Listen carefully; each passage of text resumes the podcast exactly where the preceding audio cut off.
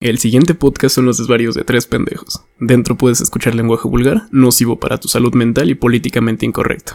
Si te gusta lo que escuchas, bienvenido, y si no, vete a la mierda. Pero es que, güey, el empanizado es de las mejores invenciones y cosas que tiene. O sea, digo, nunca estudié culinaria o algo relacionado, pero yo, yo me puedo atascar de esa mierda. Así vivo menos años, no hay problema. Güey, o sea, güey, empanizar las cosas las hace muy ricas, güey. es el vehículo que puso Dios para que las cosas sabrosas. No, esa es la grasa. Para que bajen Esa es las la cosas grasa, sabrosas sí. por. no- Sí, güey. Gran consejo de Riz Riz. Se rifó bien cabrón, güey. Güey, es una de las mejores frases de toda la existencia, güey. Sí, Güey, es cierto. Riz, Riz basado. O sea, la neta es un personaje bastante basado. pero ¿sabes qué, güey? O sea, la neta, mi, mi pollo frito favorito, el coreano. No sé si lo han calado, güey, en algún momento, pero ah, el pollo frito coreano es. Sí, nu- nunca he probado pollo. BTS, lo siento. No mames, güey, es delicioso. El pinche pollo BTS es hermoso, güey, es delicioso. ¿Cómo, cómo es el pollito BTS? Ah, te lo venden en pedazos más que vendértelo como por pieza. Este es un es un frito profundo, igual que el este que el de Kentucky, nada más que parece más como nuggets, güey. Así es como lo podría describir, parece más como nuggets, pero como nuggets hechos por un chef profesional, güey. Un nugget mamador. Ajá, exacto, un nugget mamador. Pues los nuggets me gustan y andar de mamador. Como pues, un todo el boneless. tiempo. Ajá, y el frito parece más este. ¿Cómo se dice?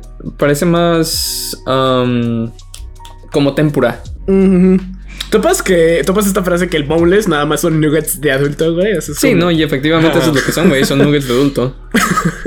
Creo, creo que es. Están es- muy es el- ricas. Son deliciosos, O sea- no te lo quito de la boca. Just son nuggets para adulto. Sí. Si me quitas de la boca, te la pa- te parto tu sí, madre. no, A no, mí como no me quitas un boneless de la boca. Concuerdo, negro. Sí, no es un pecado, güey. O sea, y es en ambas direcciones, güey. Si me quitas un boneless de la boca, también te voy a poner un vergazo, güey. Por bueno, más que pero te es que quitando el pollo frito a cualquier persona que tenga una tez morena, güey, es un pecado. Sí, sí, es cierto. güey. ¿Quién te crees? ¿100 pesos? Sí. Me pasan de verga, putos un putazo capitalistas. te mando a Chivalba, güey. Uh, shit. Empecemos esta mierda ya. A huevo. Y así empezamos el podcast del video de hoy. Para los que seguramente hayan leído el Popol Vuh, porque no va a dudar de sus calidades este, de- y referentes culturales, el Shivalba les sonará de algo, pero no es ese Shivalba. Vamos a introducir el tema. Vamos a presentarnos primero, porque somos gente educada. Ujú. Es- ¿Qué onda, Claro. bandita? Vamos a empezar el tema de, de hoy. Aquí está Noble, que fue quien eligió el tema. Acabo de hacer un chingo de líos con este, esa oración, pero me acompaña este panel de intelectuales. Sí, por supuesto, intelectuales. Este, ¿qué onda? Mi nombre es Chaos, ya me conocen y si no me conocen deberían de haber escuchado los demás episodios. Este, si no vayan a escucharlos. Ah, ¿Qué tal? mm, ¿Qué tal si acaban de abrir Spotify? Porque Spotify hace una mamada de que lo primero que te muestra es el episodio más reciente sacado. No te muestra Por eso digo, primero. Que vayan a escuchar sí, el resto. Sí, vayan al, al vayan al primero, que estará al último de su lista. Y de ahí empezamos.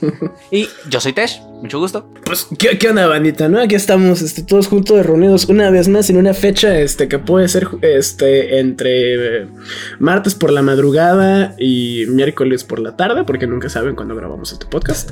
Este, o no me acuerdo si nunca pero eso no importa. este.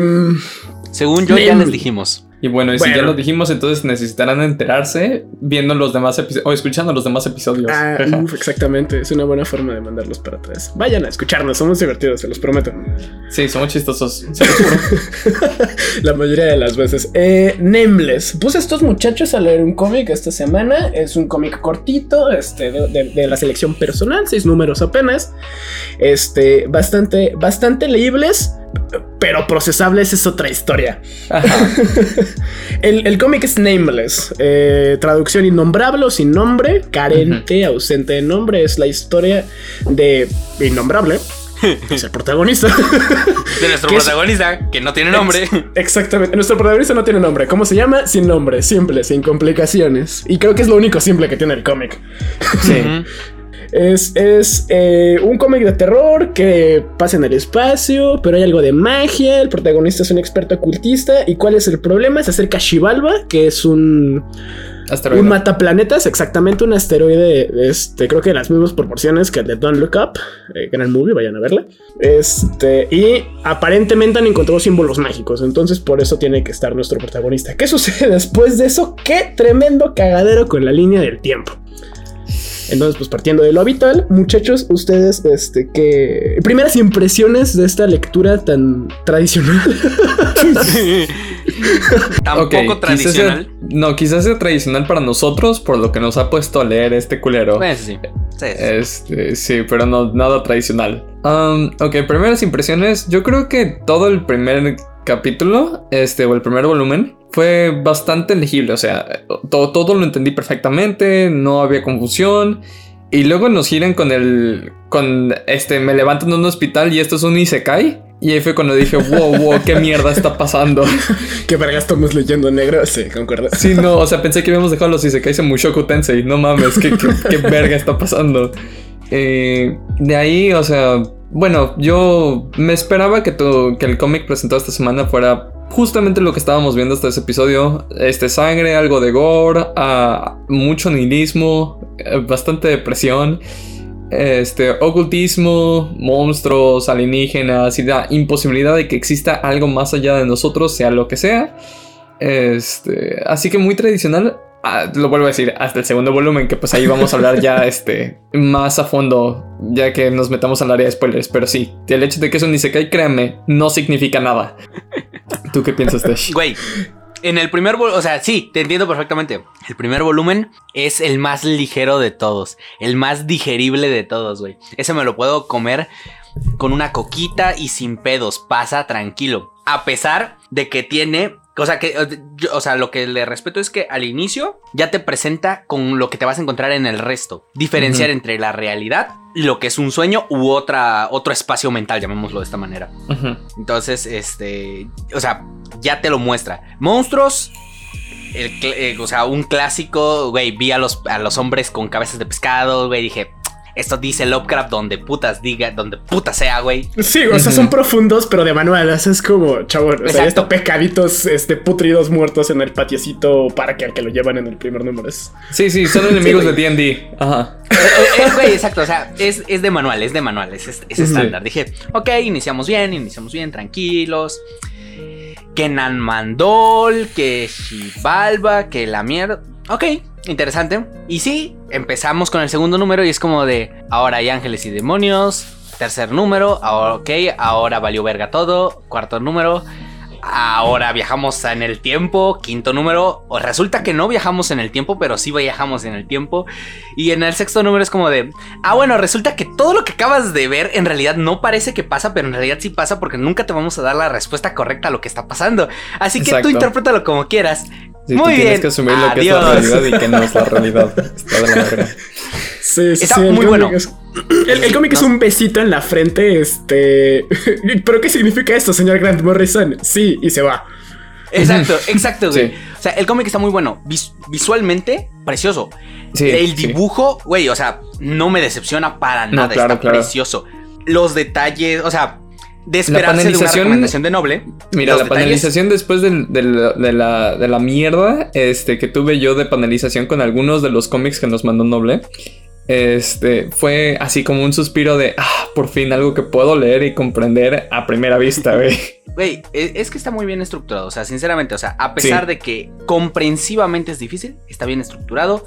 El arte es buena. A mí me gustó mucho el arte. O sea, los detalles está precioso. Se nota que hay bastantes de como detallitos ahí. Me recuerda un poquito a Sex Criminals en el sentido como de pequeños detalles pequeños. O sea, que, que no deberías ver, pero si los, si te pones a verlos, los encuentras. Entonces, en ese sentido, muy buen cómic. Eh, léanlo. No lo recomiendo per se, porque la verdad está medio complicado de entender. O sea, Ujú. si qui- o sea, digamos que es una recomendación para el que se atreva. Es una recomendación bajo su criterio. Están advertidos. Exacto. Sí, sí, yo también creo que sería una recomendación de mi parte. O sea, si quieren ver algo visualmente este, bonito, o bueno, no bonito, mm, ¿cómo lo puedo explicar? Agradable este, y desagradable al mismo tiempo. Pero que Ah, o sea, a pesar son, de- son- son escenas bellísimas, pero paréntesis raza, por supuesto que hay mutilaciones, por supuesto claro. que hay body horror, por supuesto que Sí. hay gore, por supuesto que hay sangre. Sí, pues es un, es un cómic de horror. Ajá. Así que definitivamente, visualmente es completamente agradable. Si, si te gusta el género de horror, es, está increíblemente bien estructurado el cómic. Este, está muy bien escrito, está súper legible. Y, y la neta, los paneles están hermosos. Pero aguas, porque pues, o sea, es el... Es un Evangelion mejor escrito. Este... Si no le entendiste Evangelion, esta mierda no tiene sentido. Así punto. Este, y si le entendiste Evangelion, pues bueno, bien por ti, jaja, saludos. Ah, Eso, no te, eso no te garantiza nada. sí, no, exacto, no te garantizo absolutamente nada. Pero pues cálalo y también cala el episodio que hablamos de Evangelion. Pero cálalo el cómic, está chido. Sí, es- está bastante bueno. El, el apartado visual es de Chris Borham, que es el que dirige el equipo y creo que es de sus mejores trabajos. O sea, ha estado este, que en DC y en publicaciones de Batman, pero Nameless se mama impresionantemente. Ese es el primer gol que tenemos que meterle. Pero pasemos a materia dura, porque no vinieron a escuchar una reseña simple. Esto se pone complicado. Este. to- todo el, todo el cómic tiene. Seguramente se habrán dado cuenta. Este es corte como. Como de un sueño, digamos. Porque en un momento es como sucede algo y de pronto, ¡pum! Otra escena. Y es como, oh shit, ¿qué está pasando? Un poquito como un sueño de no sabes por qué llegaste ahí, solo estás en la escena. Em, y el segundo punto, que creo que es el más duro del cómic, es el montón de simbología y terminología mágica del que habla. Este, no, sé si tuvieron algún problema con eso. Creo que en los primeros números habla de que se acumula mucho Malkud en Yesod, que son dos Éfiras, y es un concepto de la cábala. Es el primero con el que te enfrentas, pero al final del día, un concepto de la cábala. Este, ¿eso, ¿Eso fue un impedimento para ustedes de la lectura? Chavadavos. Mm, podría yo decir que no, que a pesar de que no entendía algunos de los conceptos que estaba mencionando el cómic, creo que jamás fue un impedimento para mi disfrute, ¿sabes? O sea, nunca fue un... um, una pared que tuviera yo este, para que me gustara o no me gustara el, cómic. Ah, y quizá para entender un poco la historia sí, pero creo que aunque entendiera esos conceptos, no iba a entender más la historia. ¿Me doy a entender? Ok, ok, entiendo, entiendo. Sí, sí, lo mismo. lo mismo, totalmente lo mismo, güey. Yo, yo sí me clavé un poquito porque no es la primera vez que, que leo este cómic. Naturalmente, le he tenido que dar sus respectivas repasadas y cada vez me deja más tocado el cerebro. Este, porque recoge, o sea, sostengo, recoge un montón de estos elementos de, del- de la cábala, pero los aplica de una forma muy inteligente, este, como en, en- el asunto de los problemas, este, operatorios del mundo, porque es como tenemos que salvar al mundo, pero ¿por qué tenemos que salvar al mundo si el mundo vale verga? De hecho, creo que es lo que dice el protagonista en un momento Sí. en el Ujú, avión. Lo dice al principio, sí. Entonces, pues ya, ya partimos del corte. Eh, notas importantes para, para este cómic es que Grant Morrison dijo a la verga, no, no voy a seguir una línea este, de argumento clásica, no vamos a seguir estructura dramática. ¿Qué? Que llevamos usando la 2000 años, me vale verga. Básicamente fue lo que dijo el señor. Y su segunda condición es que su historia de terror tenía que suceder en el espacio. El asunto es que, uy, spoiler alert, nunca, nunca viajamos al espacio. O sea, creo que eh, realmente nunca se mueven. Este, todo, todo lo que transcurre sucede en la misma habitación del universo, donde le roba la llave a la dama del velo. Este, se Mm. acordarán. ¿O no? Creo que para eso ya Sí. tendríamos que hacer eh, aviso de spoiler. Sí, Ah, sí, pues- o sea, creo que podemos de- decir que aviso spoiler, aunque a pesar de que el- la dama del velo y la llave que se roban es en el primer volumen, pero pues sí, o sea, spoilers de aquí en adelante. Y de hecho, virtualmente no tiene nada que ver. Ocupa un chingo de elementos así mágicos raros. Por ejemplo, el, el tercer acto, el Ixazar, este, la piedra de tres puntas, o el- la Sixty Stone, creo que la llaman. Este, de hecho, creo que la recogen del Necronomicon.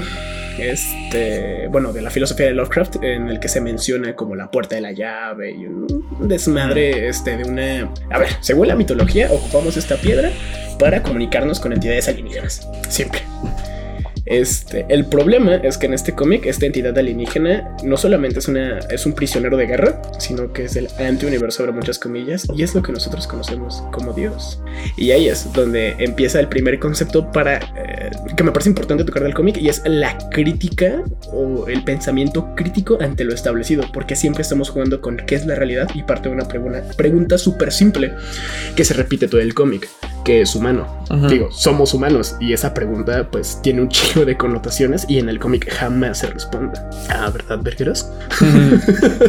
Técnicamente sí se responde. Bueno, teóricamente, güey. Eh, técnicamente sí se responde y lo hacen en el cómic. Dan dos respuestas. Eh, cuando está haciendo su set talk, porque no aparece como TED talk, porque copyright, me imagino. Sí, sí, yo también creo que Este, copyright. Y dice que lo de ser humano es este el sufrimiento y todo esto y la incapacidad y todo eso. Y aparte la, la dama del velo da otra definición. ¿Qué definición da la dama del velo, güey? No me acuerdo.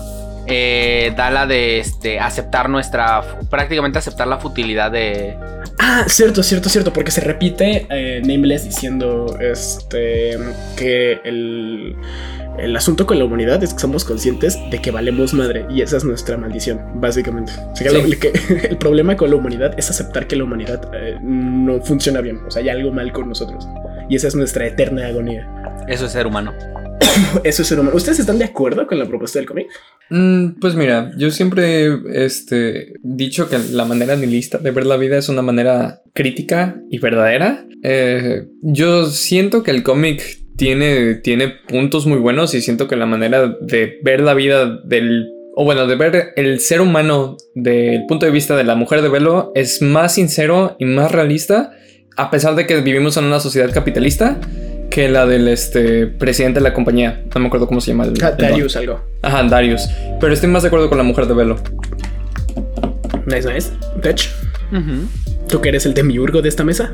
Mm, yo soy de la idea que ser humano no tiene nada de especial. O sea, al final de cuentas, ser humano simplemente es la cuestión de tuvimos la suerte de desarrollar conciencia sobre nosotros mismos y por eso creemos que somos especiales. Pero el, el- el atribuirnos esa especialidad por un proceso del cual no tenemos control y del cual podría ser totalmente aleatorio, o si es panspermia y la mamada, o sea, teorías hay chingo, pero, pero, o sea, ese proceso es como decir que estuviéramos, o sea, que por ejemplo, no sé, que un este que las termitas estuvieran orgullosas de construir este una de su de, de- de sus montículos de de casas, güey. Ah, de que es algo propio de su propia especie. O sea, o que el mono estuviera orgulloso de que se puede columpiar usando su cola. O que el tigre estuviera orgulloso de que se puede ocultar al cazar a su presa. Entonces es más como una característica que tenemos, pero no es algo que nos dé una especialidad. O sea, ser humano o, esta cuestión de... O sea, eh, de la humanidad y todo eso, no lo veo como algo especial. Ahora, si nos vamos con el punto de vista como de, bueno, trata de ponerle algo especial. Ah, bueno, si me quieres obligar a ponerle algo especial, sería más como esta cuestión de lo que nos hace humanos es este que hasta donde sabemos somos los únicos con la capacidad de tener pensamiento crítico y ya, o sea, para bien Ujú. o para mal y ya. Y, y- y esa definición se rompería en el momento en el que conozcamos una especie que pueda hacerlo y entonces sería como de, entonces, ¿qué nos hace especiales a nosotros? Y ya, pero por ahora es, es la esa. linda historia, que nada. este, de hecho, retomando un poco tu, tu idea, Tesh, hay un. Creo que es una conversación entre antropólogos, una cosa así. Es una cita que saqué, no sé de dónde verga. Pero le preguntan a una antropóloga cabreguerísima de este, ¿cuál crees que es el primer punto en el, en el uso de herramientas y como en la organización de sociedades en la que los primates, los Homo sapiens, este, empiezan a demostrar como estos grados de humanidad? Y mientras el público esperaba que hablaran de puntas de flecha y anzuelos de pesca, este saca el ejemplo de la primera vez que sana un hueso roto, una pierna rota, una cosa así. Y es como en la naturaleza, si te rompes algo, ya mamaste, o sea, eres una presa fácil. Exactamente. Entonces, en el momento en el que o, eh, otro miembro de tu especie te cuida hasta que te recuperes y puedas volver a ser un miembro funcional para esta sociedad de eh, primates, es el primer indicio en el que marca la humanidad. Y es que es cierto, este, no somos la gran mamada, somos eh, por eh, eh, pura definición una plaga para este planeta. Este, y, y somos un chingo. O sea, no como los demás, pero somos los más dañinos. Este. Sí, justo nos volvimos una plaga por eso, porque tenemos una manera de, de conservación propia que no tiene absolutamente ningún otro animal. Y que, y que en, el- en este proceso de existir, o sea, es que nuestra existencia es peligrosa, güey. O sea, es como piensen que todas nuestras ciudades son artificiales. O sea, no deberían estar ahí. No aprovechamos la naturaleza. La, Claro. la exterminamos y la moldeamos a nuestro capricho. Ah, yo no me pondría con esa cosa. Yo, yo como odio la, la, la, la discusión de artificial contra natural. La odio, la verdad. Luego hablaré de eso más a detalle porque en verdad sí me causa como de... Ah, es un detalle como de... Ah, esto es natural, esto es artificial. Dejando de lado de... ah, porque artificial generalmente quiere decir hecho por el hombre. Ah, es un es que- artificio. Pero es que ese es el detalle. A lo que voy es lo siguiente. Lo que nos hace, o sea, dejamos, digamos, esta cuestión parasitaria, simplemente no es que tengamos cosas artificiales o que modifiquemos el ambiente. Nuestra propia existencia simplemente requiere más recursos que la de otras especies. Si nosotros requiriéramos menos recursos que otra especie, veríamos a, a esa otra especie como parásitos. El- al final de cuentas, es, eh, o sea, el parásito es aquel que quema los recursos del ente al que, de, de su ente hués- huésped. En este caso, la, si ponemos que la Tierra es el ente huésped, tiene chingos de parásitos, pero habrá parásitos que consumen muchísimo menos recursos que nosotros. Somos el parásito más grande de todos, nada más. A huevo somos el número uno en algo en nuestra especie. Este. y, y retomando este, esta idea de que nos hace humanos, yo creo que este, al igual que como animales, solo tenemos dos este, ventajas pasadísimas de verga en relación con el resto de animales, así como los, este, los mongoose son, resisten el veneno, este, y los cuervos son putamente listos. Nosotros este, somos autoconscientes y desarrollamos el pensamiento crítico. Estas son nuestras dos grandes ventajas evolutivas. Por eso rifamos un poquito más.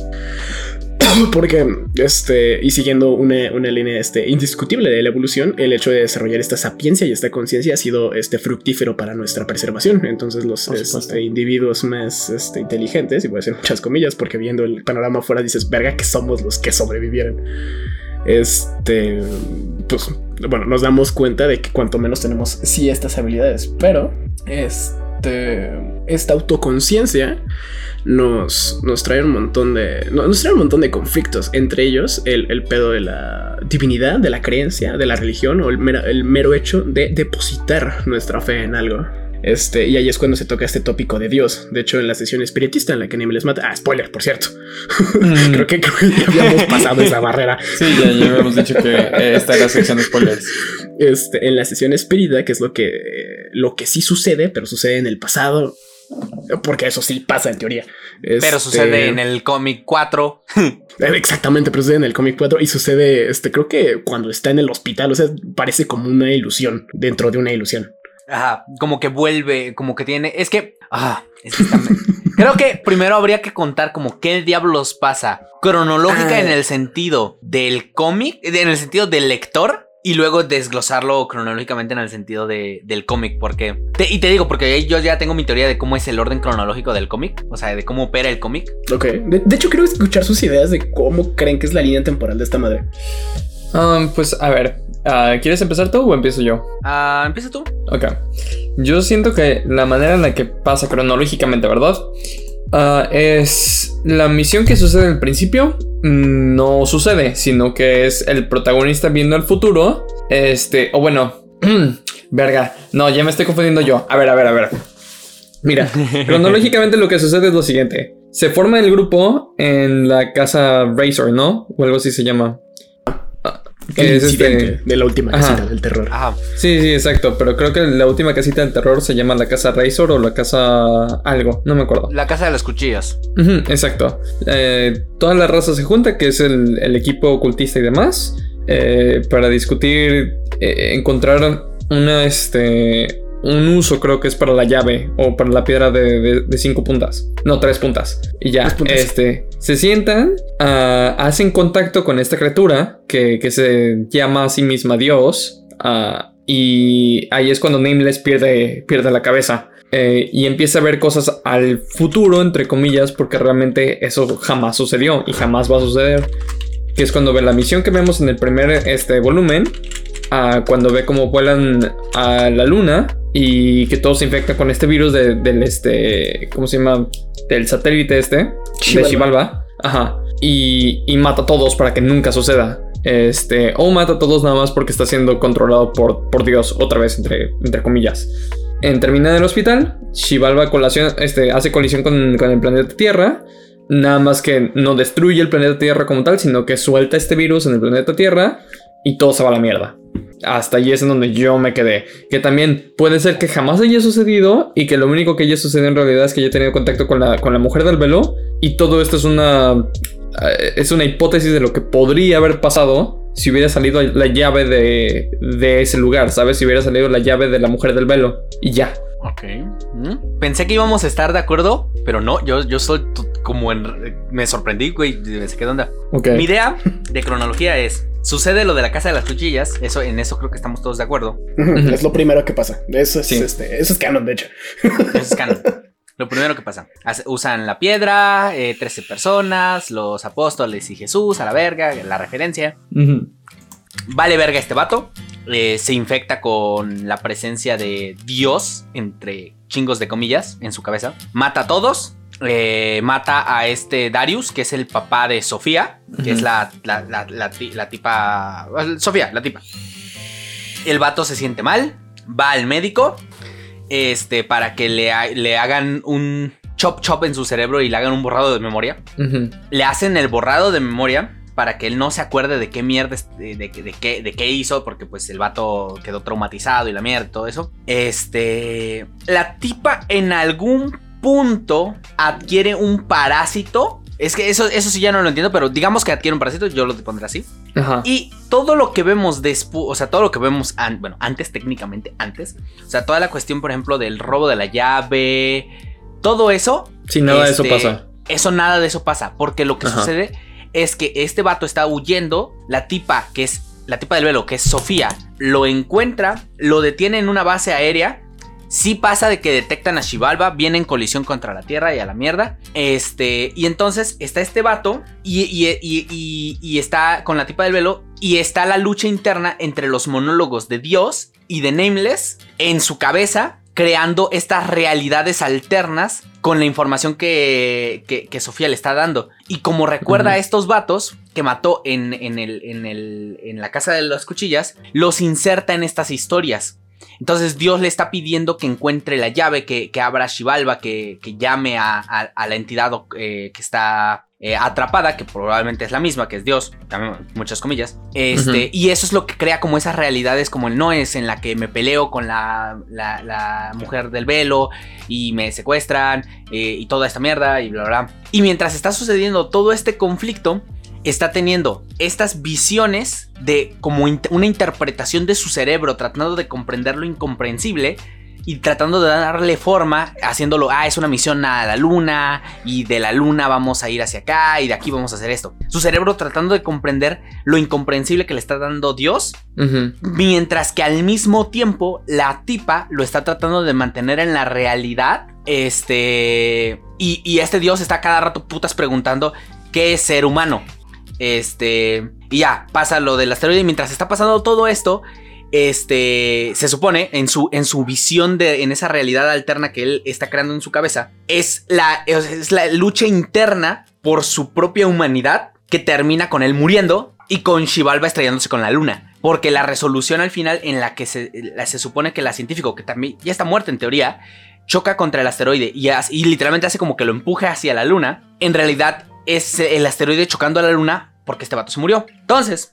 Lo que yo pienso es que este vato estaba llamando a Shivalba. Entonces, al morir este vato, Shivalba ya no llega a la Tierra y se estrella contra la Luna. Y vale verga. Y ahí acaba todo. Mm, Ese es- interesante. E- ese es mi headcanon de qué diablos pasa. Es cierto, se me había olvidado los últimos paneles cuando, cuando choca contra la luna. Es cierto. Ah, porque en realidad nunca choca. O sea, siento que esta cuestión como de todo el conflicto que dice, no, es que la- la- cuando, cuando la- el público sepa que va a valer verga el mundo, todo se va a ir al caos, a la mierda, porque la anarquía y todo eso, eso solo pasa en el headcanon que, que este dios le está imponiendo a, A Nameless. a, a Nameless. De, de hecho, ahí te, y ahí su realidad poner está creando un- eso. Ajá. De, de hecho, ahí te tengo que poner un apunte porque, este, según entiendo, esto sí sucede. Este, al final, cuando la, la dama del velo ve la luna así como estrellada y valiendo verga, porque en la escena en la que se estrella el eh, Shivalba contra la luna, vemos a los güeyes de. Sí que acaban de matar a alguien y violar a alguien, ¿sí? No, Exa- exactamente. Ok, a, a estos entonces, güeyes ok. entrando en caos en Cambio, cambio ligeramente entonces mi línea.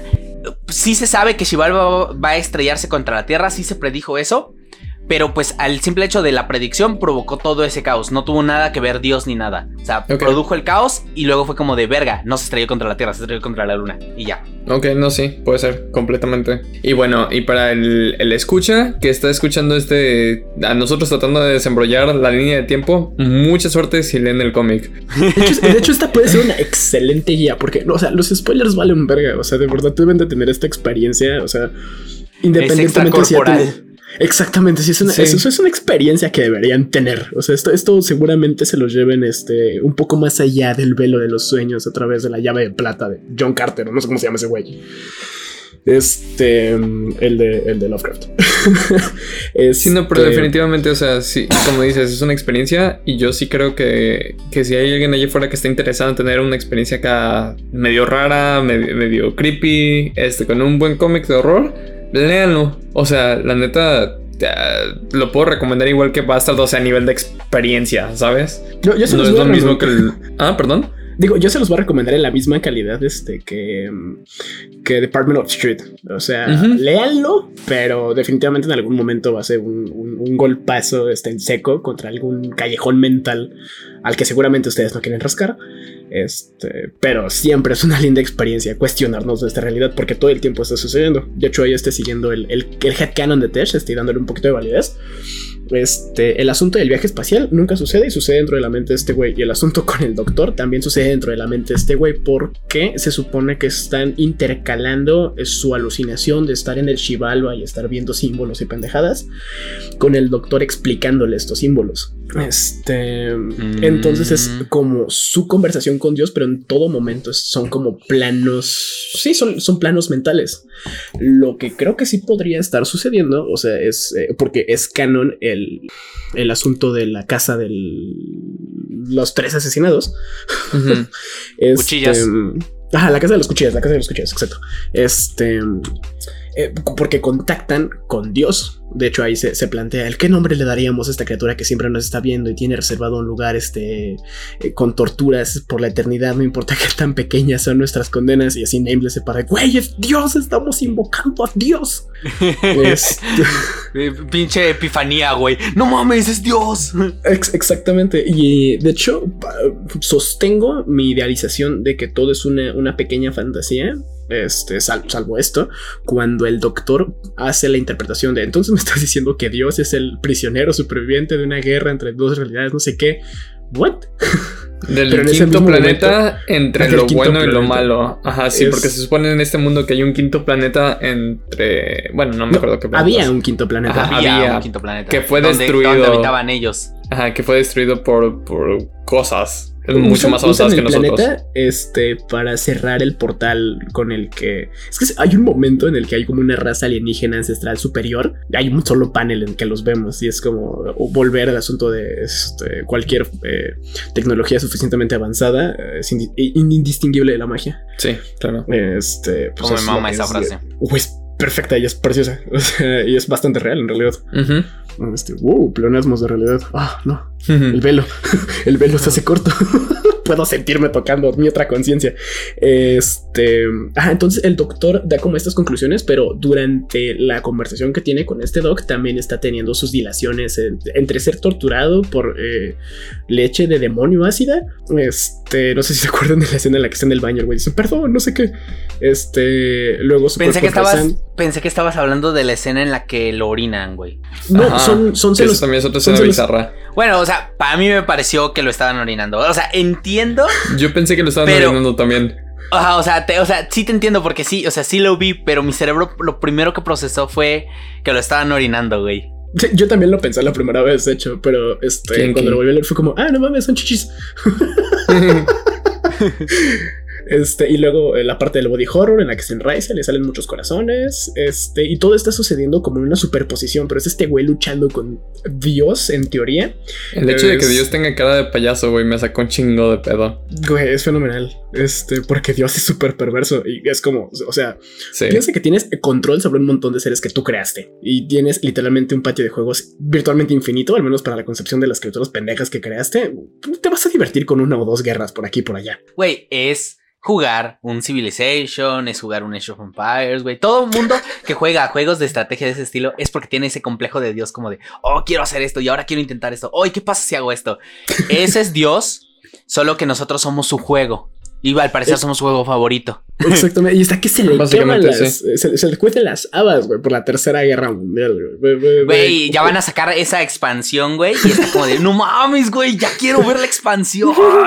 Güey, sacaron la expansión del COVID, güey, y me le metieron una nueva mecánica de, de, este, para mantenernos vivos y toda esta cuestión. Y apenas si lo logró, güey. Apenas si lo logró, güey. Y, ya viene la ya, ya viene la expansión de la tercera guerra mundial. Y entonces está haciendo misiones para evitarla. Este. Y pues si no, pues, pues, tendrá que chutarse ese camino de la expansión, güey. Güey, sí, eh, qué, excelente cagadero. Y es que la, analogía es perfecta, güey, porque tanto a ti como a mí nos mama el Civilization. y es como, a huevo, voy a conquistar Jerusalén esta vez. ¿Qué pasaría si Jerusalén Exactamente, fue conquistada por los, por los aztecas? Pero hecho más de una vez, debo, debo confesarlo.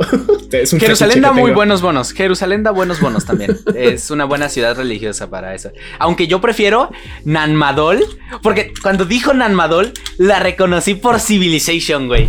Inmediatamente la reconocí por Civilization porque te da. Es una ciudad cultural, me parece. Y te da bonos este, a tu cultura por turno. Creo que por cada gran personaje que tengas te da 1% de cultura extra por, por, turno. Hasta un máximo de 30%, güey. No está rotísima, güey. Está, rotísima. porque yo juego cultura. Entonces yo termino ya con este con democracia cuando todos los demás están en oligarquía, güey, o con república mercantil. Y, recuerden, muchachos, que, bueno, creo que en el CIP aplica ligeramente diferente, pero en la historia real, el sistema de gobierno y el sistema de poder detrás es tan importante como las tácticas militares y la preparación del, del ejército Sí. De hecho, la propia historia de nuestro país es un ejemplo. Pero exactamente. es este. Eh, Dios, Tercera Guerra Mundial, jugar este, con el. Ah, creo que hay una cuestión muy interesante justamente que sucede antes de que le den nombre a esta eh, conciencia alienígena con la que contactan, en la que se cuestionan este pedo de por qué querría obligatoriamente, bueno, por qué demandaría o por qué le interesaría que fuéramos contra su voluntad. Y cuando hace el, el apunte de los profetas, de decir, nos manda profetas cada cierto tiempo para recordarnos que estamos a su merced, es como, wow, hijo de puta perverso vamos a crear un chingo de religiones y que se sigan matando por esa mierda. Mm, güey.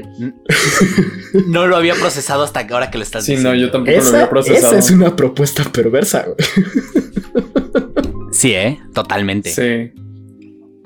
Y, o sea, tiene mucho sentido, porque no sé si han escuchado este chiste, creo que esto incluso es un meme de que Dios, a Dios le mama el cosplay. A ver, a ver. Bueno, este, ajá, porque es como de pronto es una paloma aquí y de pronto es una aparición en un árbol por allá y de pronto es no sé qué y todos tienen visiones diferentes de Dios y todos, todas las religiones son del mismo Dios, nada más que el güey, el güey tiene pedos de personalidad, porque una constante, eh, no sé si recuerden que ya lo habíamos discutido, pero todos los dioses quieren ser amados. Sí.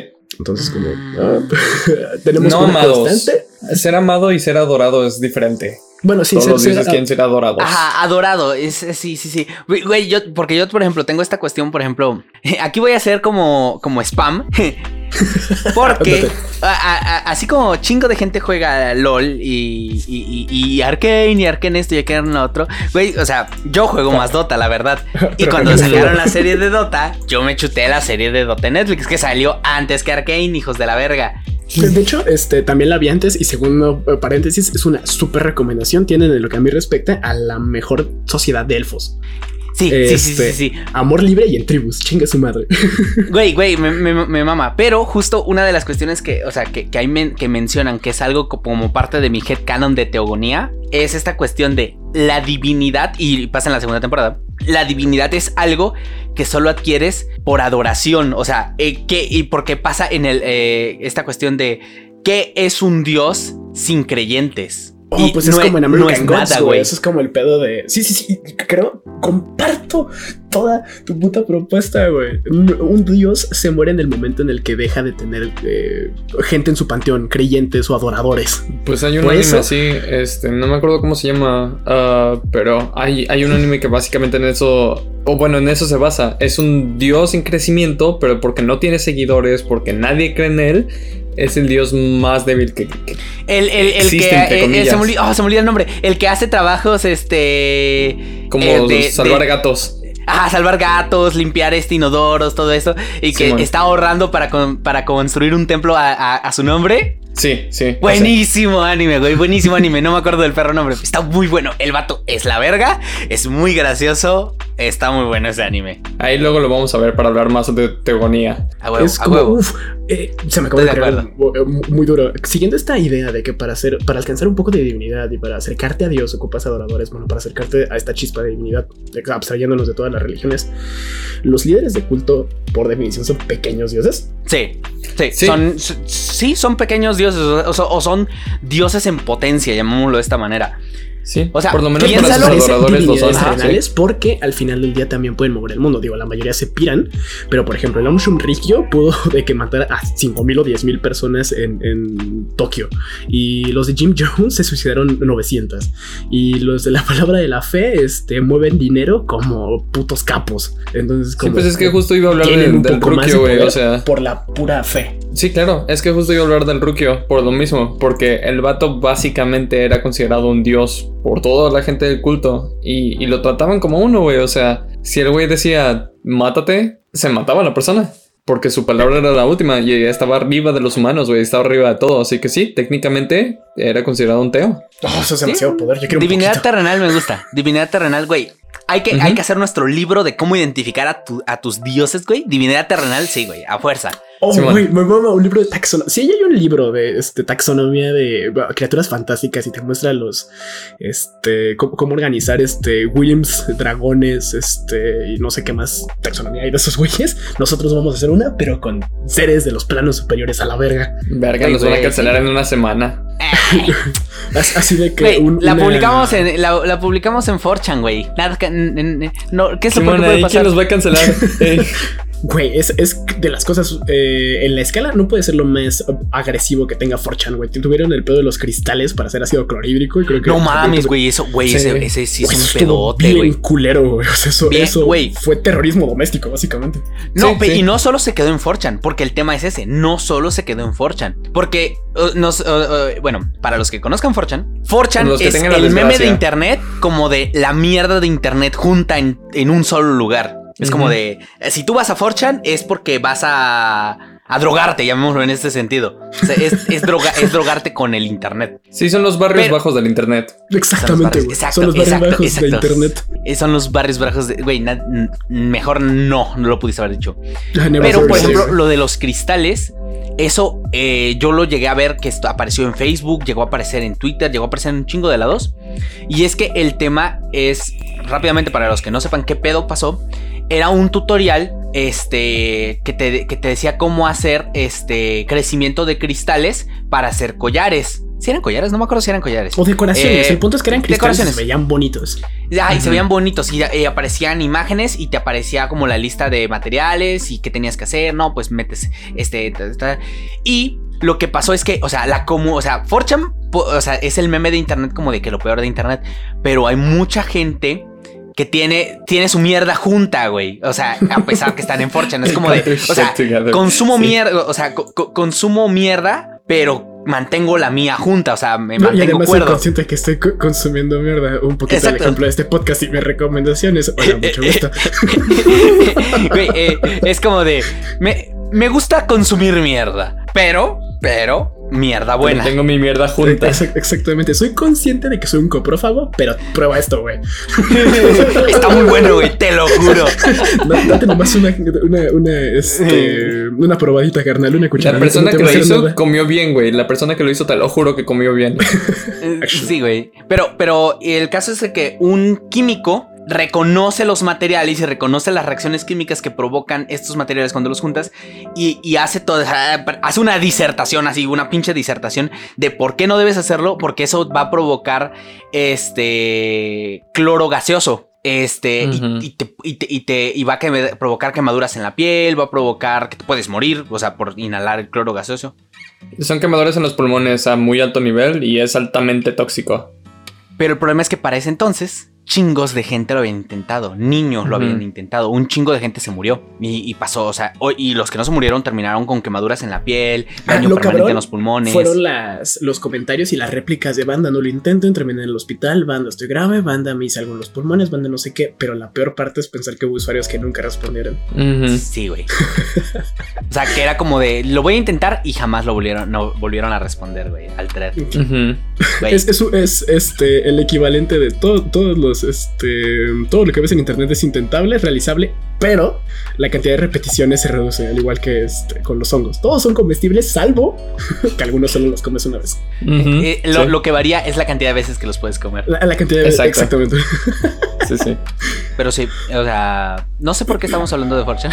la verdad se me fue por completo lo que de los cristales. de los cristales, peligroso. Este... Ah, porque dijimos que íbamos a subirte este, una ah, taxonomía de teos. Ah, sí, sí, sí. ¿Cómo identificar a sus dioses? Así, una, una, una, etiqueta de advertencia de ojo, si encuentras estos patrones, o es un horror éldrico o es un ángel, corre.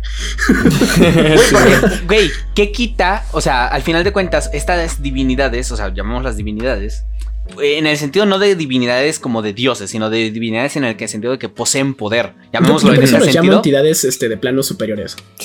Esa, esa frase. Entidades de planos superiores. O sea, todos los horrores éldricos, todos esos son entidades de planos superiores. O sea, tienen poder sobre nosotros, que estamos en el plano terrenal. Son el clásico ejemplo de los patrones, eh, de los warlocks, en Dungeons Dragons. O los dioses de los clérigos.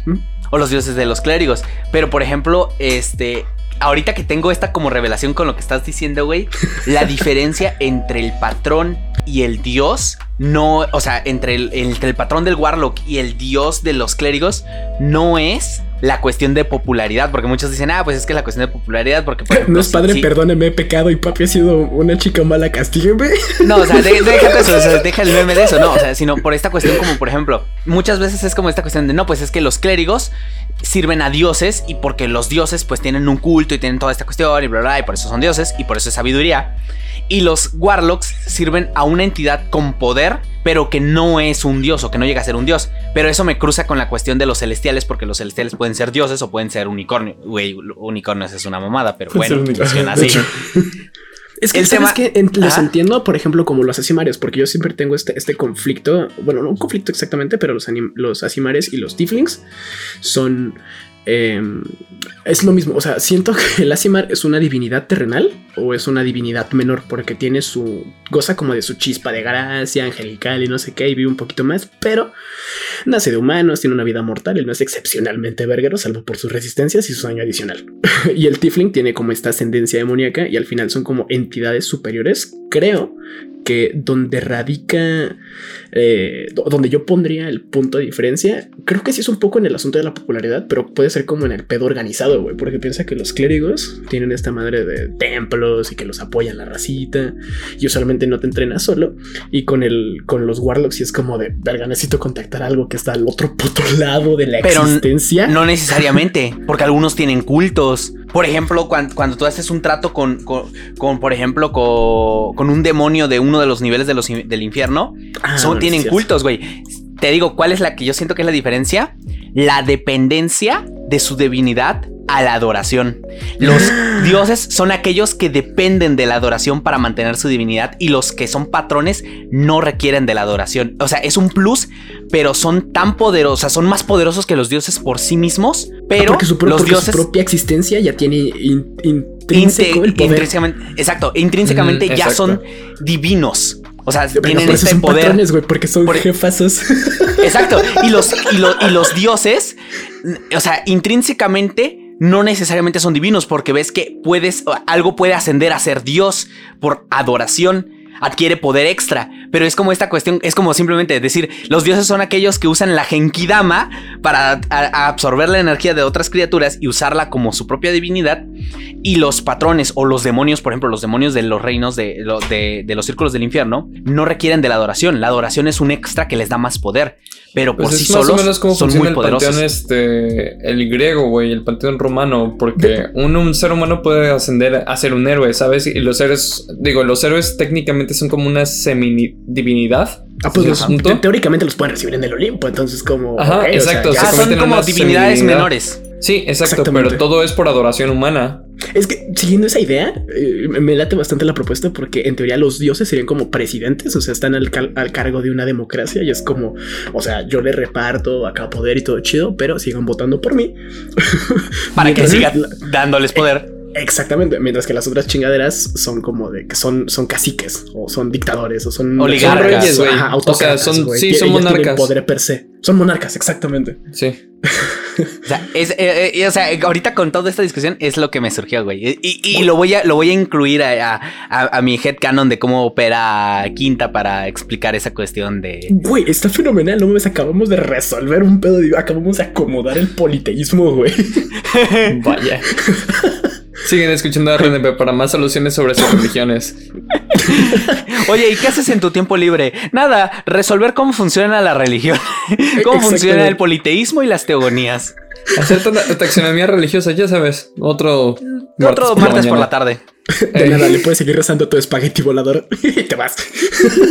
Güey, güey, si suficiente gente le reza al espagueti volador, va a adquirir suficiente poder, güey. Güey, Efectivamente, necesito el espagueti volador es un dios. Ya, güey, y es perfecto porque este, los este, pastafarianos, o sea, pastafaristas, no me acuerdo, creen en creen que los piratas ayudan al medio ambiente. Vaya. Es What? una pendejadota, es una pendejadota, o sea, y es un ejercicio de lógica estupidísimo, porque dicen, güey, cuando había piratas había poca contaminación y poca polución, entonces han desaparecido los piratas y ha incrementado el, este, bueno, han, se han reducido el número de los piratas y ha incrementado, incrementado los problemas ambientales, pero ellos son conscientes de que es una pendejada, güey. Sí, claro.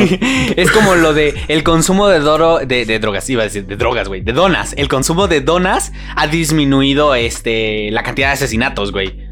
Es, es el equivalente del, del, este, del repelente de serpientes, güey. Este. Ujú, Sí, claro. Del repelente de, de elefantes, perdón. Es un repelente tan bueno que pues no ves elefantes aquí. Y es como, güey, pues sí, porque aquí no hay elefantes. Vete a la verga.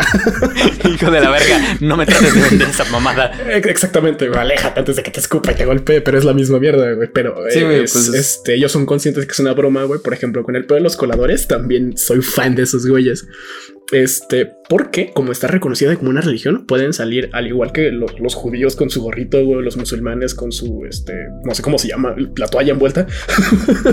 El Es- turbante. El turbante. Este. Los pastafarianos, pastafaristas, pueden salir con, con un colador, ya sea de metal o tejido, en sus credenciales oficiales. ¿Por qué? Por la religión los protege. Espérate, Ah. ¿dónde diablos están registrados como una religión oficial? Güey, registrar una religión, religión es súper fácil. En México ocupa Sí, güey. 5 mil varos, güey. Ya. Sí, O sea- de hecho, este, los O sea, ¿puedo ahorita abrir una religión? Sí, Me estás los diciendo que ahorita mismo. este, Nada- bueno, mañana tal vez que sea. O sea, o sea un día hábil que decente. tengamos. Voy, Ajá. pago 5 mil varos y creo mi religión. Güey, el- este, el. Sí. ¿Quién dobla la voz de Goku? Este, Mario Castañeda tiene su religión, güey. Maradona tiene su. Y son religiones eh, reconocidas, güey. Hasta los putos Jedis. O sea, eh, sí, o los sea, seguidores mira, de la fuerza, güey. Los Jedi, los pastafarianos, eso lo entiendo, güey. Porque es algo que en realidad no es algo reciente. Lo de Maradona lo entiendo. Porque es algo no tan reciente. En realidad ya tendrá como 30 años que más o menos de que nace, o 40 años. Y digo, bueno, o sea, tiene la cuestión del tiempo. En Estados Unidos sé que sí es un pedote porque requieres que tenga operando como casi 50 años, una mamada así. Este, y aparte que tenga su otra cuestión. Por eso es que los de los del templo satánico sí son una religión aprobada. Porque tienen. Los del templo tienen- satánico son mis héroes, güey. Güey, son la verga. Esos vatos se rifan todo el día haciendo lo que se días. supone que deberían hacer los, lo- los chicos buenos, pero que terminan siendo más malos. Güey, hay, un, hay una foto que es verguísima. Es un güey protestando y dice: Enséñale a tus hijos sobre creacionismo y religión, porque si no, el diablo les enseñará ciencia, física, satanismo y evolución. Y es como, verga, güey. ¿En qué momento tu villano se vuelve la mejor opción, cabrón? Exacto. Sí, güey, basadísimo. Güey, todos los demonios son verguísimas. Si consigues evocarlos, son de que te voy a ser experto en filosofía, te voy a ser experto en artes. Ahora eres una verga escribiendo, ahora eres una verga de arquitecto, güey. Ujú. ¿Por qué? Experto ¿Por qué esto musical está también. güey? O sea, Oh, güey, son por ejemplo. Este. ah, ¿Cómo se llama? Eh, verga, eh, violinista, violinista. Pero No eh, me acuerdo, pero ¿para creo que estás hablando de la sonata del diablo. Ah, de la sonata del diablo. Sí, exacto. Eh, ¿Cómo es? Paga, Paganini. Paganini. Paganini. Este, güey, o sea, que, que sueña con el diablo tocando. Y es tan verguero que, güey, que nunca se le quita de la cabeza cómo toca el diablo. Porque es perfecta la canción. Porque es. Porque, porque, porque lo hace sentir eh, prácticamente el éxtasis, la canción. Bueno, la melodía. Y nunca se le quita, güey. O sea, porque el diablo es verguerísimo en música, güey. A de hecho, eh, se supone que la historia de este cabrón es que en su lecho de muerte está llorando y sollozando, genuinamente perturbado y destrozado, porque su versión, su trino del diablo, que es aplaudida eh, hasta el día de hoy, era No fue como la que tocó el Eh, diablo. En comparación. güey, es boñiga comparada con la que le tocó el diablo. Güey, güey, y, y yo la he escuchado y digo, güey, no mames, sí se rifó, güey. Y es como de, verga, No, cabrón, ¿te imaginas escuchar diablo, o el sea- original? Sí. Güey, Sí. los, los conciertos más cotizados, güey, de todos los planos deben ser los del diablo. Me vale verga. Pues tiene un oído musical bastante amplio. O sea, nada más escuchando la sonata del diablo, se la Sí. rifó. Güey, no mames, es un, es un. Sé ge- genuinamente que como en el pedo musical es una, es una, es un pequeño hito, es una pequeña leyenda. O sea, alcanzarlo es como no te pases de verga, ya es un logro fenomenal. Pero si le pones la, la fantasía y la magia a esto, se vuelve el doble de fenomenal, güey. Porque sabes que allá afuera hay una verdadera versión del trino del diablo. Que no fue alcanzada por el autor. Y no va a ser alcanzado por nadie, no mames, es el diablo. Bueno, es cierto. Nada más por el diablo mismo. Aunque paréntesis, hay una canción que se llama Devil Went Down to Georgia. Primus tiene un cover de eso y ahí le ponen una vergüenza al diablo y regala su violín de, de oro. Por favor, este. Sí, ¿Cómo sí, se sí, llama? The Devils Went Down to Georgia, güey. Tal cual dice de que va a retar bandita y se encuentra un niño tocando y le dice, oye, morro, tocas bien verga, ¿no quieres un duelo? Güey, Tenacious D tienen este una canción tocando contra el diablo también. Ah, sí, no, no, no, sí, ese sí, ese sí lo reconozco, güey. Sí, sí, Ah, sí. Pero, güey, Y vencen al diablo. y vencen al diablo, pero es por un giro de guion. Sí, sí, sí, claro. Ah, porque el ¿Sabes diablo toca qué, muy estaba. ¿Sabes qué estaba pensando ahorita que estás, estamos diciendo todo esto? El ¿Qué? diablo cumple las características de ser un patrón, mientras que Dios Mm, requiere ¿hmm? adoración. Action, El sí, nivel base de poder del diablo técnicamente es superior al de Dios, porque el, di- el diablo no requiere adoración. Eso o el simple hecho de adorar a Dios le da poder al diablo. Ahí, Según. eh, es que, fíjate, te iba a decir, no me acuerdo en dónde exactamente, pero vi en algún medio, este, que básicamente mm, la, a- la palabra adoración es un concepto bastante amplio, no nada más porque apoyes a una criatura le estás dando adoración, porque la aborrezcas, porque sientas que es lo contrario a tu Dios, o porque está en el, en el espectro eh, opuesto a la criatura que adoras, mientras que pienses en ella es un concepto de adoración. Así que técnicamente todos los religiosos, siguiendo esta línea conceptual, adoran también al diablo, porque piensan en él. Oh, tienes razón. Sí, porque no es como adoración, es como reconocimiento de su existencia. Y uno de los mandamientos sí. del, satan- del satanismo, de estos güeyes que tienen su templo y su iglesia reconocida, este, y uno de ellos que me parece fenomenal, este, dice, no niegues el poder de la magia, y si niegas el poder de la magia después de haber obtenido algo de ello, te, o sea, lo vas a perder. Pero tiene un acote y dice, pero por ejemplo, si consigues algo con dinero, no niegues el poder del dinero, porque, o sea, eres testigo de ello. Ajá, claro. Este, entonces, como va, lo reconoces. Y punto número dos, con el asunto del poder del diablo, lo que es muy gracioso es que los que creen genuinamente en la imagen de, de Satanás como un güey con cuernos y cola y que te enseña a tocar el, pia- el- el violín bien verga, son católicos malos, güey. o sea, son católicos que creen en Dios y el diablo y la chingada, pero son, o sea, son católicos rojos, güey. Nada más. Católicos rojos, no mames. Ese, ese es un chiste que nos podría traer problemas. o sea, no la parte de católicos, sino la parte roja. la parte roja. Esa nos Sí, traería yo problemas. güey. Sí, la parte de católicos, o sea, nos vale verga, pero la parte roja es el pedo. Eh, es, uh, es cierto. Es me- y menos bien con- cagado. La posibilidad de una tercera guerra mundial, güey. Uh, Ajá. cierto, estuvo muy cagado porque el otro día estaba con mi abuelo y estábamos cotorreando algo random y dijo, oh, sí, es que sí quiero aprovecharlo en el pueblo, pero es que qué tal que me queman por ser comunista y yo pensando, verga, la guerra fría no se acabó hace un chingo, fue el siglo pasado, no te pases de verga. Y ve, Ucrania y Rusia. Ta madre. Es como, verga, ya lo, habíamos, ya lo habíamos logrado, güey, tiremos el muro y todo. Se supone Pero, que pues, ganamos. Se supone. gana. Es que aquí nadie gana. Es Sí. o uno gana o todos pierden. Porque te iba a decir, ¿has visto la, la economía de Alemania? Le fue mucho mejor de lo que crees. Güey, güey, Sí, güey, güey. A la larga, Alemania se rifó. O sea, Sí. Dejando de lado todo, Alemania se rifó, güey. Y el No, sí, reconocimiento mundial que tienen. Porque, güey, o sea, la cuestión de sus productos, el simple hecho de decir, es que con tecnología alemana dices, ¡a la verga! ¿Sabías tú que en Alemania hacen cosas buenas? Bueno. El ShamWow. Exacto. Es como, igual, por ejemplo, o sea, Japón anteriormente era reconocido, o sea, en ese sentido, como por hacer cosas de mala calidad, cosas piratas, cosas clon. Y Sony, o sea, dentro de su misión como compañía era hacer que Japón fuera reconocido por hacer cosas de calidad. No que Sony fuera reconocido por hacer cosas de calidad, sino que Japón fuera reconocido como por calidad, por disciplina y todo esto. Y eh, lo logró, técnicamente logró su misión, güey. Porque, No, o sea, ahorita Japón pensamos ahorita en, es calidad, güey. O sea, si está inventado, o bueno, si fue hecho en China o si fue hecho en, en Taiwán, ahí es cuando dices, ah, no mames, sí, no, esta, esta madre es una basura. Pero si está hecho en Japón, Ah, dices, güey, es la verga, divertísimo güey. cómo, cómo el mundo dio la vuelta y es como tuvimos Segunda Guerra Mundial y los que sacaron profit fue de que América, Alemania, este, le sueltan dos bombazos a Japón, ¿no se acuerdan qué pasó después de los cuare- antes de los 40? Este, y ahora eh, Japón produce cosas verguísimas, China está a nada de conquistar el resto del mundo y América está ahí valiendo verga operando campos de concentración. Básicamente. Oye, ¿Qué, lo, qué le pasó al mundo? lo que te hace una guerra mundial. O sea, Sí, sí. todos los días, güey. O sea, cualquier El día. ganador acaba perdiendo un siglo después. Uh, paréntesis muy divertido. Este es un acote histórico y no recuerdo dónde lo escuché, pero el asunto, y es que es comprobable, los americanos operaron campos de concentración antes que los alemanes. No. Ah, sí, pues lo- eh, tenían los campos de concentraciones japoneses en la Primera Guerra, ¿no? Sí, Ujú. efectivamente. Sí, sí, sí, güey. empezar. que- que- sí, porque incluso el- la cuestión de, de- de- del ciudadano modelo de, de esta cuestión japonesa, o sea, que, que esa cuestión como reconocer que los asiáticos en Estados Unidos son como que vergueros y como usarlos como modelo.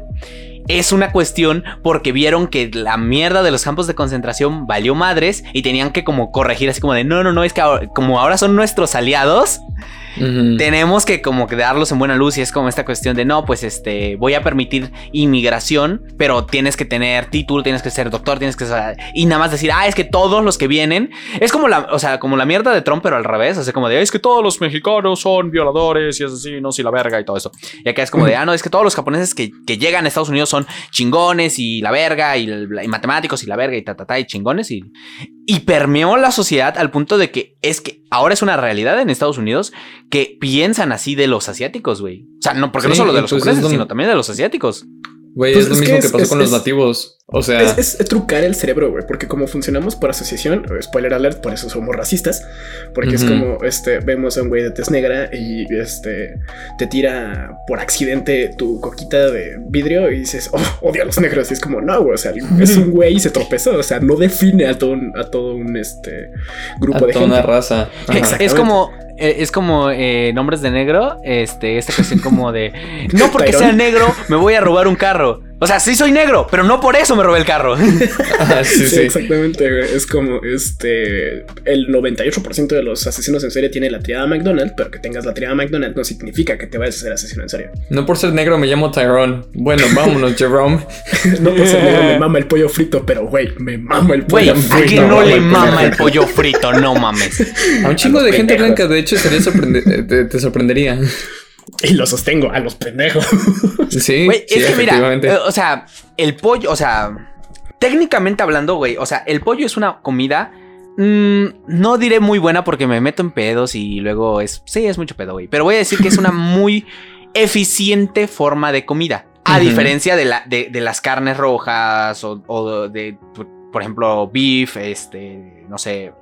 Sí, la res, el puerco. res. Exacto, gracias, gracias, no me acordaba. Sí, sí, sí. Eh, eh, bovinos y cerdos y la mierda. Porque los pollos, o sea, su, su carne requiere menos consumo de, o sea, sigue siendo un pedo de, de ecológico y toda la mierda, pero requiere menos consumo de espacio, menos consumo de material, menos consumo de agua para producir la misma cantidad de carne que requiere hacerlo con una res o con un cerdo. Entonces es más eficiente. Además que su carne tiende a ser este, primero, más fácil de digerir y además, este, ligeramente más saludable. Eso sí, tiene el pedo de que por la forma en cómo se hace su carne, tienes que asegurarte de que toda esté bien cocida porque puede haber contaminación cruzada entre varias capas de su carne. Eso ya es otro tema específico que me imagino que lo, Claro, que lo habrás las visto en aves son más propensas, sí, las aves son más propensas a, a obtener enfermedades que son muy comunes y que nos afectan a nosotros, a los humanos, por consumirla. Entonces, eh, no existe carne de pollo a término medio y si te la dan, no la comas porque probablemente te va a dar salmonela. Sí. Este, porque la carne, o sea, eso sí, la carne de res, pues tiene esa característica porque el músculo lo separa y todo eso. Y nada más tienes que freír la parte exterior y si existe la carne, o sea, si se puede comer la carne de res a término medio. Qué asco, la verdad, a mí no me gusta. Es como de. "Ugh". Pero con el Mm, pollo Tú me no, das asco ya. Güey, Ya saben lo que dice, ¿no? Para gustos, colores y para tetas sujetadores o nuestras manos. Pero No, lo siento. Si no te gusta la, la carne término medio, objetivamente estás equivocado y me das asco. objetivamente estás equivocado, Ah, no seas ah, verga, a mí tampoco. ah, ah. Así que por la Eh, democracia tú eh. vales verga. a ver, a ver, a ver, a ver, a ver. a ver. Maldita sea. Debemos tener esa discusión ahorita. No me importa Oh, que el no. episodio tarde más, güey. Oh, a ver, no. no me importa. Ok, A ver, ¿Por qué? Ahora estamos haciendo esto. Oh, ¿Por no. qué? Me, me da curiosidad. ¿Por qué, ¿Por qué estoy mal, güey? Por varias razones, pero ¿de dónde ¿Por quieres que empiece, güey? D- Donde tú quieras empezar. O sea, primero porque tus papilas gustativas son una mierda. Dicho sí, o sea, Ajá. Pero ¿por qué? no nada más en términos técnicos, güey, en términos, o sea, objetivos, la carne tiene muchísimo más sabor y es un sabor, este, ah, muchísimo más complejo cuando está término medio que cuando está bien cocida. Y no nada más eso, también nos podemos ir a cuestiones de texturas. La textura es muchísimo más suave, o bueno, se puede llegar a una textura mucho más suave y mucho más este, digerible cuando está término medio que cuando está bien cocida. Ok. Además de que pierde ciertas propiedades. Este, parte de la grasa que, que puede ser. Ah, Frente de ser un saludable. depredador y saborear sangre en tu boca. No, no, no, olvídate de la sangre, güey. Porque de hecho ni siquiera es sangre lo que estás consumiendo. La sangre, este, se. ¿Cómo se dice? Se disipa rapidísimo. Se evapora, emputiza. Qué lo que estás comiendo, lo que estás comiendo es literal este jugo que produce la carne, que produce el músculo. Ah, jugo- no es sangre como tal. Ajá, exacto. Meat juice. Que básicamente Sí. son, son lípidos y son lípidos bastante sanos. El momento en el que los, los quitas de la ecuación y comes carne bien cocida, le estás quitando muchísimas cosas nutrimentales o muchísimo valor nutrimental a tu pedazo de carne. Ok, ok.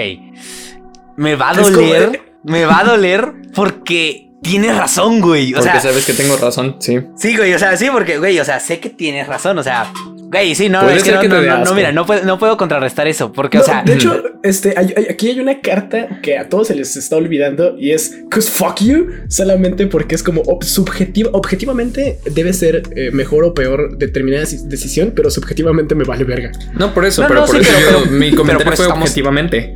ah, por eso estamos teniendo esta discusión, o sea, porque mira, Sí. o sea, sí, o sea, yo me, o sea, yo me iría por la cuestión de el tema es que eso considera, o sea, eso considera una preparación óptima realizada, o sea, de forma óptima, en la que no existe contaminación cruzada, este, te eh, no existe, este, la, la- la carne no, no está contaminada desde su inicio, este, no hay, este, perforaciones que atraviesen varias capas de la carne durante su preparación o su cocción, entonces Claro, eso, claro. con- o sea, considera todo eso. Entonces, o sea, la, la cuestión por la cual yo prefiero que, se, que esté bien cocida o por lo menos tres cuartos es para evitar la contaminación cruzada. También una cuestión por el sabor, pero es para evitar la contaminación cruzada. O sea, si tú me aseguras que me puedes preparar la que puedes preparar la carne y que no va a haber nada de, no existe la posibilidad de contaminación cruzada entre una sección de la carne y otra o el exterior y la parte interna. Entonces, pues obviamente, objetivamente lo único que me queda, o sea, de forma real, lo único que me queda es decir, es el sabor. Pero en esta cuestión de cómo opera el mundo, tú no puedes asegurar que la otra persona está siguiendo todos los estándares, a menos de que digas, güey, es un puto restaurante Michelin 5 estrellas, eh, que es- también es una mamada porque la cuestión de cómo existen los restaurantes Michelin y toda la mierda. Si te iba a decir eso, realmente no, no lo califica para que no Sí, haya sí, sí. No, contaminación. no, no, pero, pero, pero es que la gente, la, ge- la gente lo entiende así. O sea, solamente pienso como en la cantidad de raíces que tiene el tema por este, vaya, el pedo de la preparación óptima, tal, tales y tales, y como las consideraciones objetivas que podríamos tener cada cual en una duda razonable de la preparación de la carne, y cómo eso es otro problema con la industria, güey, y cómo eso es otro problema con. No, pero es que eso es a lo que voy. Creo que le están quitando demasiado crédito a la industria, porque cualquier, o sea, persona que haya vivo en México. Vivo en México. No, no, por eso, por eso, pero a eso es lo que voy, güey. cárnica es la eh, máxima responsable, el principal responsable del asunto de la resistencia este, a los antibióticos. sí. Sí, sí. E independientemente de eso, güey. O sea, si, si, tu carne tuvo contaminación cruzada y si, y si la pediste término medio, te vas a enfermar en putiza. Y eso es una cosa que puedes reconocer de restaurante a restaurante. Si ese es lo único que, o sea, si ese es como tu única pared para disfrutar o para el disfrute de una Objetiva es mi única pared objetiva, porque subjetiva también es el sabor, pero esa no está en la discusión ahorita. O sea, objetiva, esa es mi única barrera. Ajá. Bueno, pues te puedo decir que objetivamente, en la mayoría de los restaurantes, ah. este, o bueno, visto en una gran escala. Te estás tragando verga, dice. Sí, no, no, o sea, la industria, algo así, pero ajá, La industria cárnica de redes en México está bastante bien cuidada. Y pasa por muchísimos, este, muchísimos controles de estándar, güey. Así eh, que este, que te encuentres un filete. tu burbuja, de hecho, ahí, perdón quemar. No, no, no, adelante, adelante. Este, bueno, de hecho, si puedes mutear ese nombre estaría bastante verga. ¿Cuál? ¿Cuál? Este. El que sea. Ajá, lo, lo tiré hace nada. Este... Ok, ok, lo muteo, sí, lo picheo. pero, pero este, ese güey, este, es así descaradamente. Em, o sea, el man trabaja en justamente la industria cárnica. El, el man es ganadero. Este, y un día, igual en una pedacito de esta discusión, nos estaba contando, no, pues yo le pago a los inspectores de calidad, no sé qué, súper común. De hecho, es una técnica que me dijo, este, no sé qué, este, y yo sé como de verga, eres consciente de lo que estás haciendo. Y es como, güey, pero pues es que así funciona el mundo. Y es como, pero es que, güey, yo no estoy hablando del control de animales. Yo no estoy hablando del control de la carne en cuanto toca el, ¿cómo se dice? O sea, el, lugar ganadero al transporte. Yo estoy hablando en medio del transporte y ya que llega al restaurante. Ajá, exacto. Ahí es en donde puede suceder la contaminación cruzada. Mientras que se tenga cuidado y por cómo está estandarizado las regulaciones de México, es increíblemente complicado que te toque un pedazo que a término medio te va a hacer daño. O sea, eso no quita, eh, o sea, sí, o sea, lo entiendo, o sea, por estadística, obviamente, o sea, la probabilidad es extremadamente baja. Tendría que tener error humano por parte del, del, del chef o del cocinero mismo restaurante. para la carne. Este, y o sea, que por ejemplo, que hagan un que hagan un corte que no debieron, este, que no se que no se eh, cueza bien después de hacer ese corte, o que se use equipamiento contaminado. Ok, eso lo entiendo perfectamente. O sea, porque requiere que esa estadística, o sea, ser parte de la estadística menor. Ah, Estoy a punto de pensar si voy a vipear todo lo que voy a decir a continuación, pero nada, la chingada. yo conozco, o sea, yo conozco, eh, he visto cómo operan restaurantes, porque pues al final de cuentas sí, pues es el lugar de, la gastronomía en México, o sea, tiene un chingo de gastronomía y está muy rica, la verdad, o sea, no me quejo. Pero, o sea, he visto las realidades de, esto, de, estos lugares, ya eh, por, cuestiones personales, por cuestiones de trabajo, por lo que sea. He visto las realidades y por ver esas realidades también llamémoslo, ok, aquí sí ya no es un punto objetivo, porque al final de cuentas no, pero al ver estas realidades se me forma de forma subjetiva un temor a esta realidad. Exacto, estoy sesgado también a esta cuestión.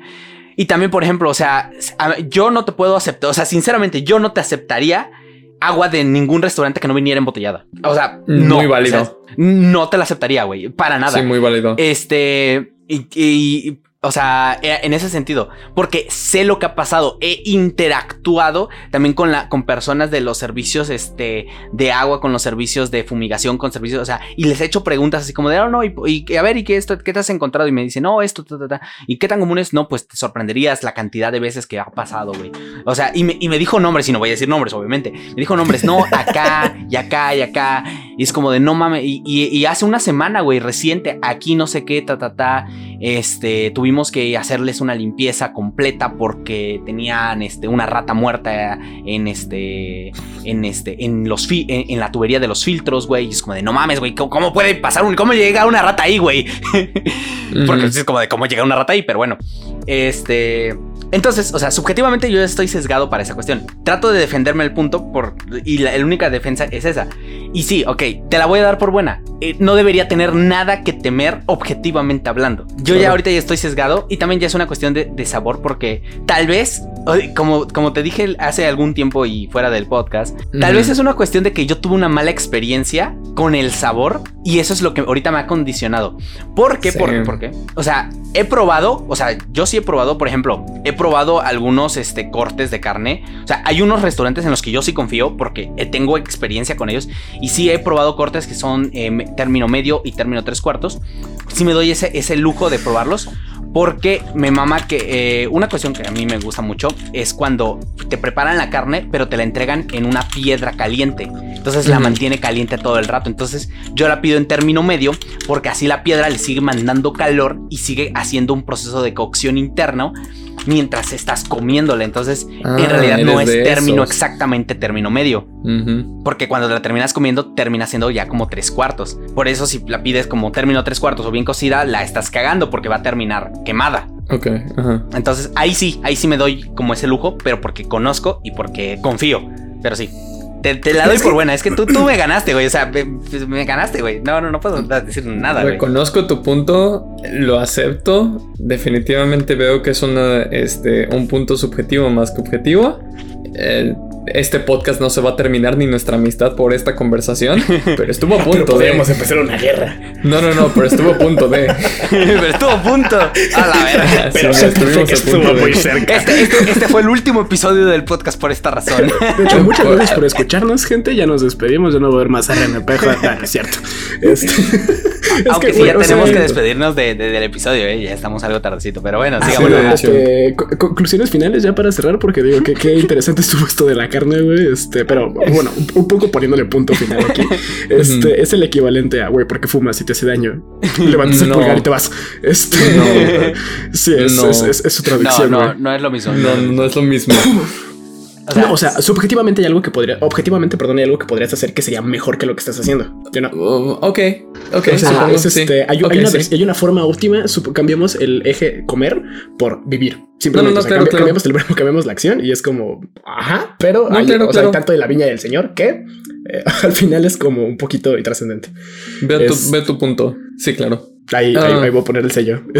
comentarios finales sobre la carne o sobre Nameless. Ah, comentarios finales este, sobre Nameless. Léanlo, este, hagan su opinión crítica Ah, igual que siempre, igual que decimos con todos los cómics. Este, chequenlo, lo va con nuestro sello de recomendación.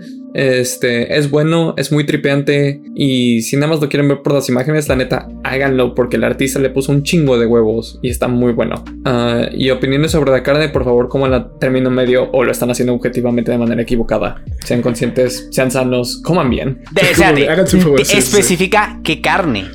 Ah, claro. Ahí sí tienes que hacer la especificación. Perdón, perdón, perdón. Sí, carne de res, solamente carne. No, tienes toda la razón. Solo carne de res. Ni se les ocurra comer cerdo ni pollo en, oh, en término medio. Esas, este, sí tienen que estar bien cocidas. Todas las otras sí pueden, tienen que estar bien cocidas. La de res es con la cuestión de la carne que estábamos discutiendo específicamente. Sí, sí. Ojo, aquí vamos a poner las, las centellas y las fanfarrias en este punto porque a este es el que le tienen que prestar atención. Sí, no, no, claro, claro. Este, cosas de mar como pescado y mariscos, eso sí, los al término que quieran. De hecho, hasta vivos se pueden comer esos. Pero, ah, pero este sí, con carnes, no más la carne de res. Ni me la vengan a hacer de pedo porque comieron pollo a término, medio y, casi se mueren. Ah, eh, esa es una buena lección de terminen de escuchar todo el episodio. Güey, es como, es, es, como la gente uh, y aquí voy a darle en la madre a un chingo de gente. Es como la gente que, que, que come la masa de galleta, güey no debes comer la masa de galleta. Sí, no. Porque es porque, porque, porque eso llamémoslo es pollo crudo en este sentido. Es, es huevo. El huevo crudo no lo debes comer. el problema no es que sea huevo, güey. Porque de hecho el huevo crudo, la yema, sí se puede consumir. El problema es la clara. La clara no se debe de consumir de manera cruda. Y el huevo, específicamente la yema cruda, sí se puede comer, pero tienes que saber de dónde viene el huevo, cuánto tiempo lleva fresco y demás. O sea, ¿Crees que alguien lo sepa hacerlo cuando hace su masa de galleta? Por eso digo, no lo puedes hacer con cualquier huevo y seas sé consciente, no pinches comas masa de galleta. Te puede No, no se enfermar. riesgos pendejos, no, no dejen el grinder en la bolsa de enfrente de su mochila cuando les pare la chota. Chingada verga. Güey, me costó 300 baros, estaba bien bonito. Eh, Este, Tech, conclusiones sobre la carne o el cómic. eh, sobre la carne, Chaos tiene toda la razón. Se la doy por muy buena, güey. O sea, yo seguiré comiendo carne como mi pinches putas flasca. Por supuesto, no espero nada menos. u- usando la, eh, lo que dijo Noble como de... No, no me acuerdo Sí, cómo lo vale dijiste, así que lo, lo, lo parafrasearé así como de Fuck you, it's my life. Este. Y el cómic es muy bueno. Yo no lo recomiendo directamente como algo que cualquiera debería leer o alguien, algo que cualquiera de nuestra audiencia debería leer, porque tal vez nuestra audiencia es muy variada, no lo sé. Este, tenemos a alguien de Alemania que nos ve o que usa una VPN en Alemania, no lo sé. Ujú. Hola. Ah, manifiéstate. ay, gu- contéstanos algo en redes. Estaría súper verga para poder saludarte. Guten Tag. Este, pero este, eh, el cómic, sí, eh, o sea, es interesante leerlo, es interesante verlo, interesante consumirlo, pero sí es más como una cuestión como de, de- tienes que dedicarle tu tiempo para entenderlo. O sea, si lo vas a consumir como de emputiza, no es Qué mala tan idea. recomendado. No Sí, es tan sí, recomendado. O sea, aún así lo vas a disfrutar, pero no es tan recomendado. Estoy de acuerdo. Este, y pues cerrando esta madre racita, igual, este, creo que este, tanto con la carne como con el cómic, dense una oportunidad, prueben este carne de raza término medio y dense una checada al menos de los tres números de este cómic. Y fórjense sus opiniones. Si les late si la carne, tienen mi bendición. Si les late si el cómic, tienen mi bendición. Si no, igual la tienen, sigan con sus vidas. Este, y si se quieren como poner a leer el cómic en serio, les full recomiendo que tengan a la mano información sobre Cábala, porque al menos van a querer leer sobre el árbol, el árbol de la vida y el árbol del conocimiento. Este, y a partir de ahí es un viaje sin retorno al esoterismo y a formas de pensamiento muy extrañas. Este, llévense eso, raza, fórjense su propia opinión, traigan carne, la que ustedes quieran, me vale verga. Este, y lean lo que ustedes quieran, también me vale un poquito de verga. Efectivamente. Besos en sus colas. Y bueno chicos, esto ha sido por- todo por esta semana y espérenos la siguiente semana porque vamos a hablar de simuladores de citas. Tal vez los has usado pensando que te va a funcionar para la vida real, tal vez te funcionaron, tal vez no, pero vamos a hablar de ello. Oye, de hecho, queda alert, perfecto por con eso el... no pasaste el 14 de febrero con nadie. Eso te iba a decir, güey. Queda Oh. perfecto con el 14 de febrero. Destruido en segundos. Destruido en segundos, a la verga. Según yo, según yo aquí, va- sí van a hacer algo. No sé, yo mañana tengo planes. no, yo no. Jugar un simulador, supongo. Yo trabajo, yo no puedo, yo trabajo, a la chingada. Mm, sad, pero pues eso. Sad. Pero pues sí, ya saben, este, ay, me deprimí dos segundos. Ok, sí, compártanos en redes sociales, este, sigan escuchando el podcast, regresen a los episodios anteriores si no los han escuchado, ya saben, eso nos hace un paro. Este, compártanos al mejor amigo, al peor enemigo, a, a alguien le va a gustar y a quien no le guste, pues que bueno, por lo menos se lo pasaron para que se la pasaron más rato. Este, ah, chinguen a su madre si no les gusta la carne término medio, no es cierto, eso es, eso es una broma, eso es una mentira. Este... Uh, y pues nada, síganos escuchando. Nos vemos la siguiente semana. Esto ha sido todo por ARNP. Hasta luego. Hasta luego. Sale, banda cámara, vámonos.